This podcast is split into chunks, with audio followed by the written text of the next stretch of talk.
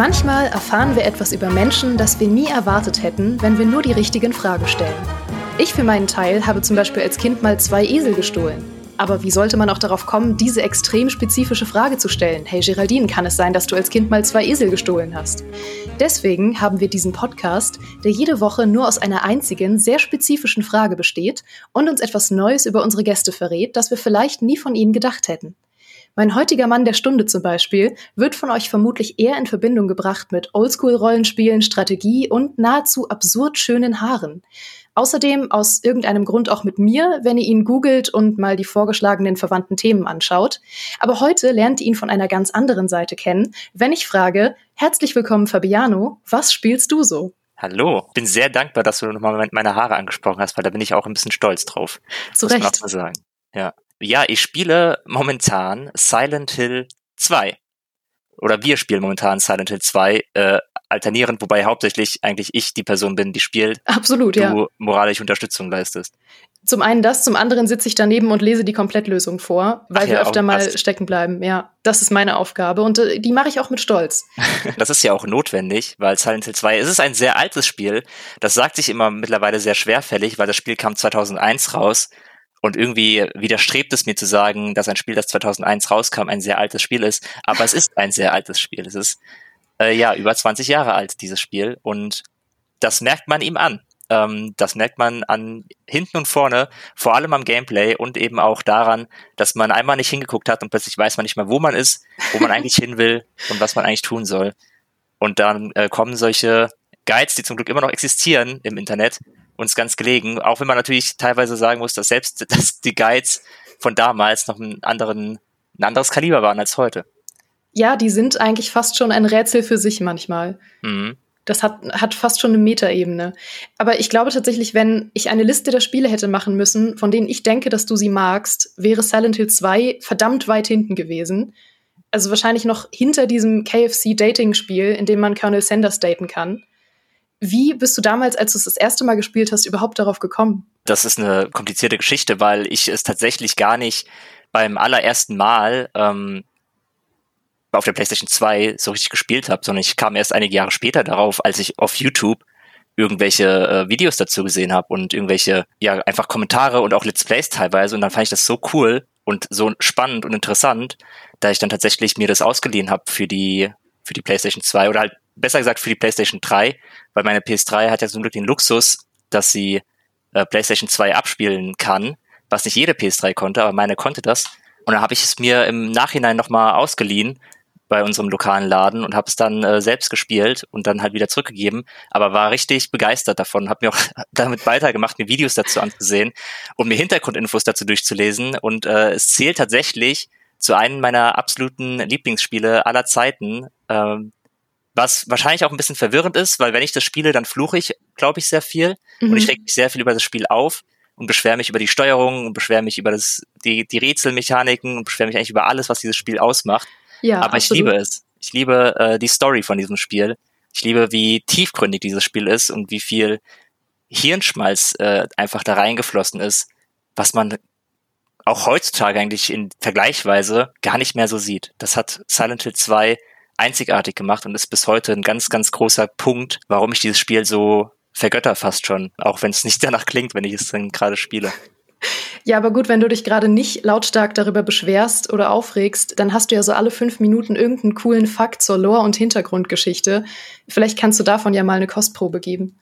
Ja, ich weiß halt gar nicht, ich, gut, das Spiel ist 20 Jahre alt, da kann man vielleicht auch mal spoilern, aber ich will jetzt nicht die, die ganzen Story-Details von Silent Hill 2 verraten, weil das ist ja eben der, der große Knackpunkt Punkt an dem Ding, dass es halt schon einen Twist hat und der ähm, sich aber richtig schön vorher ankündigt, so wie es bei einem guten Twist eigentlich sein soll. Mhm. Äh, aber es ist eben so, dass in Silent Hill 2 nicht alles so ist, wie es erscheint. Ähm, man ist James Sunderland, ein Mensch, ein Mann, der äh, dorthin gekommen ist, weil er eigentlich nach seiner Frau sucht das Problem ist nur, seine Frau ist schon seit einiger Zeit verstorben. Und da wundert er sich natürlich, okay, wo äh, ist meine Frau eigentlich und wie kann das sein, dass sie mir einen Brief geschrieben hat, weil eigentlich lebt sie ja nicht mehr.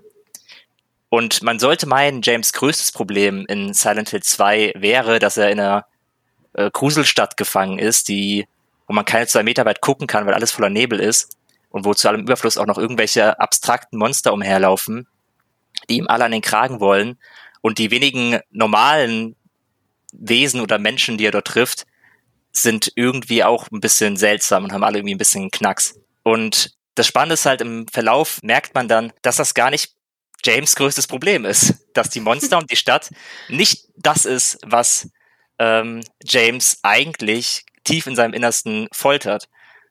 Und das ist halt das Spannende bei Silent Hill, weil alles in dieser Stadt, jedes Monster, jede, jedes Rätsel, die Charaktere, alles hat einen Sinn, alles ist da, weil es da sein soll, alles hat eine Verbindung zu James, der eben, ja, der eben Probleme hat in seiner Vergangenheit und diese Probleme kochen quasi in Silent Hill 2 wieder hoch und er wird damit konfrontiert. Und das ist halt super interessant, so nach und nach herauszufinden, was für Gründe es eigentlich dafür gibt, dass diese Monster so aussehen. Warum kämpft James gegen Krankenschwestern, die irgendwie komplett bandagierte Köpfe haben, die ein bisschen sexualisiert sind und äh, gefährlich wankend auf ihn zukommen und ziemlich nervig sind und, und ekelhafte Geräusche ausstößen, aber das nur am Rande. Oder warum kämpft er gegen, gegen Kreaturen, die nur aus zwei weiblichen Unterleibern bestehen? Das sind alles so Sachen, ähm, könnte man meinen, okay, das ist halt irgendwie typisch Horrorspiel, man versucht halt coole Monster-Designs zu finden, aber das ist bei Silent Hill 2 halt nicht so. Alles hat einen Grund. Ähm, alles ist so, weil es eben einen Bezug zu James hat. Und wie gesagt, ich will da gar nicht zu sehr ins Detail gehen. Es hat viel mit Schuld zu tun, viel mit sexueller Frustration. Mhm. Es hat viel mit, ja, mit, äh, mit Bestrafung auch zu tun. Und das fasziniert mich halt ungemein. Also ich finde das so cool in diesem Spiel, dass sie, dass da so viel eben Hirnschmalz reingeflossen ist. Das ist eine Bedeutung hat dieses Spiel. Also, dass da mit ähm, Symbolismus gearbeitet wurde, dass da einfach auch narrative Strukturen verfolgt wurden und eine Designphilosophie, die man sonst halt einfach nicht oft sieht in Videospielen. Es ist eben nicht einfach nur Rule of Cool, also wir machen halt einfach dieses Monster, weil es cool aussieht, sondern alles hat einen Grund. Ähm, und das ist halt sehr, sehr spannend. Allein sich das durchzulesen, nachdem man das Spiel gespielt hat, weil selbst wenn man den Twist kennt, ähm, durchblickt man noch nicht alle Details, die von Konami dort in das Spiel reingebaut wurden. Und die kann man sich so nach und nach erschließen. Und das ist eine Reise, die man auch noch machen kann, wenn man das Spiel eigentlich durch hat. Was eine Herausforderung ist, weil einmal ist dieses, dieses Spiel auch heute noch, es ist, es ist schon, es ist schon ziemlich gruselig.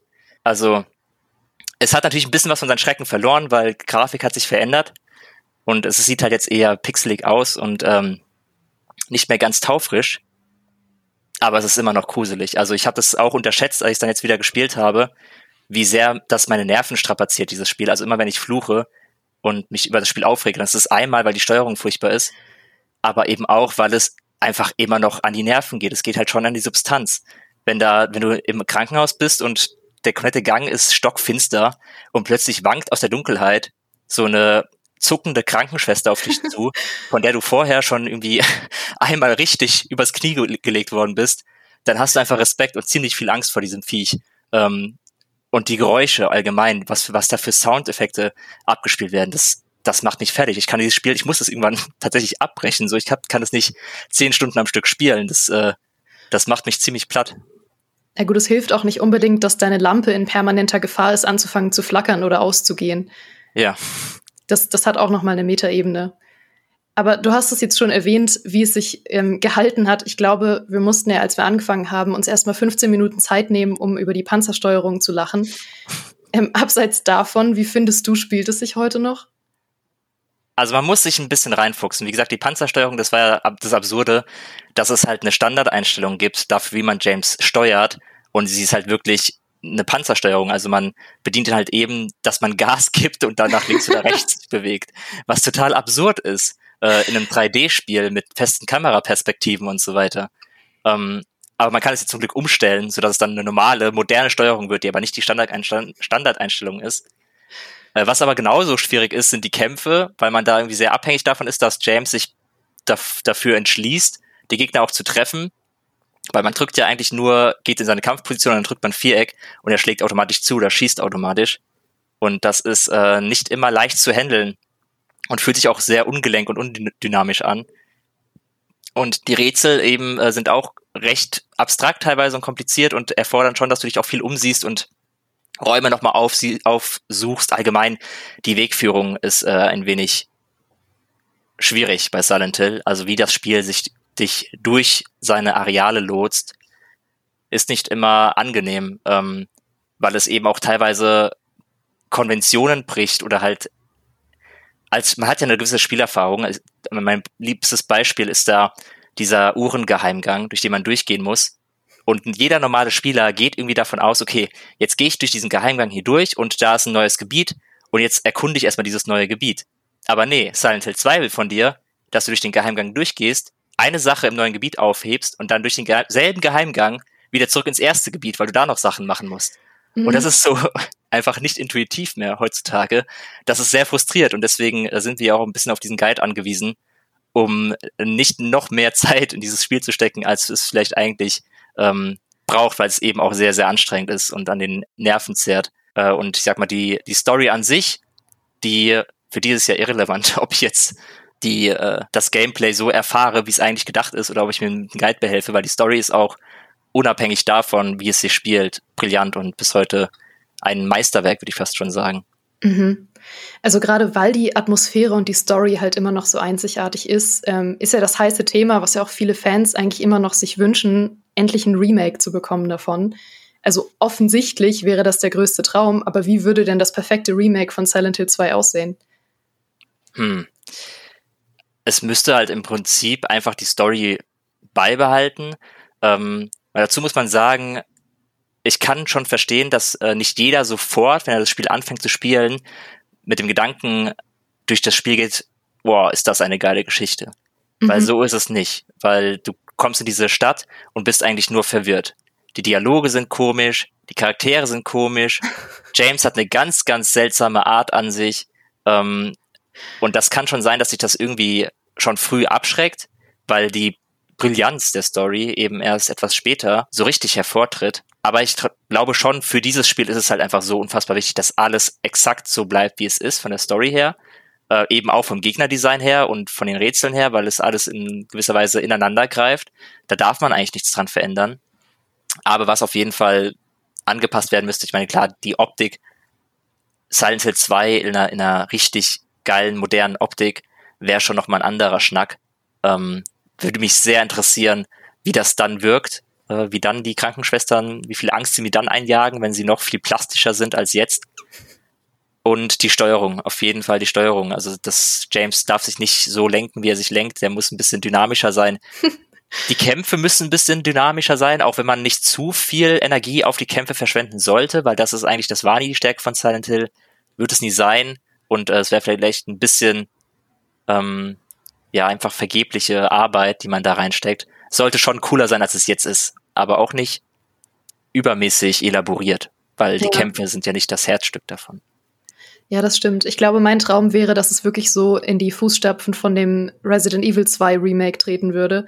Weil das hat halt perfekt das umgesetzt, was Silent Hill 2 auch brauchen würde. Von man erkennt, wo man ist und die Map ist zu 90 Prozent genau die gleiche und man weiß, wo welche Räume sind teilweise. Aber es ist halt wirklich mit unglaublich viel Liebe und mit nur noch ein paar Ergänzungen in der Story und ein paar Ergänzungen ähm, im Gameplay und irgendwie einer etwas, ein etwas besserem Leveldesign halt einfach nochmal umgesetzt worden. Und genau das wäre halt so fantastisch für Silent Hill 2. Ja, das ist richtig. Ich bin leider, du hast ja schon gesagt, ich bin gar nicht so der Typ, dem man Silent Hill 2 zutraut, weil so Survival Horror nicht ganz mein Metier ist. Deswegen bin ich auch bei Resident Evil etwas raus. Aber weil ich zumindest gesehen habe von Resident Evil und wie ich äh, die, die Reaktionen der Fans auch kenne, das klingt schon nach was, was ich mir für Silent Hill 2 im Speziellen auch wünschen würde. Die Serie so als Ganzes ist, ist jetzt gar nicht eine Herzensangelegenheit, Herzensangelegenheit von mir, aber Silent Hill 2 ist einfach ganz, ganz weit oben bei meinen ganz persönlichen Favoriten und da wäre es schon sehr, sehr schön, das irgendwie nochmal erleben zu können in, in anders oder cool ähm, oder vielleicht auch sogar einfach ein Nachfolger, der einfach dieselbe dasselbe Genie beweist wie Silent Hill 2. Mhm. Dann, Fabiano, danke, dass du heute da warst und wir alle was Neues über dich gelernt haben. Sehr gerne. Vor allem über meine Haare, hoffe ich. Vor, vor allem, nein, das ist nicht neu. Wir wissen alle, dass deine Haare fantastisch sind. Du hast natürlich auch gecheatet, weil du musst mich jetzt gar nicht mehr überzeugen von Silent Hill 2. Wir spielen es ja bereits. Insofern, weiß ich nicht, Punkt an dich, aber widerstrebender Punkt. Ja, aber es können ja andere Leute da draußen spielen und dann spielt es zu zweit, damit ihr jemanden habt, der euch irgendwie leiten kann mit einem Guide, weil dann wird es deutlich angenehmer. Ja, das kann ich unbedingt empfehlen. Ähm, bevor wir heute aufhören, gibt es, wie schon letztes Mal versprochen, noch ein bisschen gegenseitige Liebe, indem ich ähm, euch Liebe für eure Liebe gebe, die ihr uns jede Woche gebt, nämlich in den Podcast-Bewertungen auf iTunes. Und äh, damit das nicht langweilig wird, habe ich mir heute was überlegt. Ich dachte mir, ich lese sie einfach mal in meiner besten Batman-Stimme vor. Mal gucken, wie das wird. Ähm, Herr Ö, aka Batman, hat uns zum Beispiel geschrieben: Herrlich. Ohne zu wissen, dass es mir überhaupt fehlte, ist es genau dieses Format, was dem Gamestar Podcast vorher fehlte. Super sympathisch und hervorragende Stimme der Moderatorin. Ich bin Batman. Gerade letzteres bedeutet mir viel. Vielen Dank. Ich hoffe, ihr hattet wie immer ein famoses Frühstück, einen sicheren Weg zur Arbeit oder habt erfolgreich 15 Minuten eure laute Spülmaschine übertönt. Wir hören uns hier nächsten Freitag wieder und bis dahin macht's gut.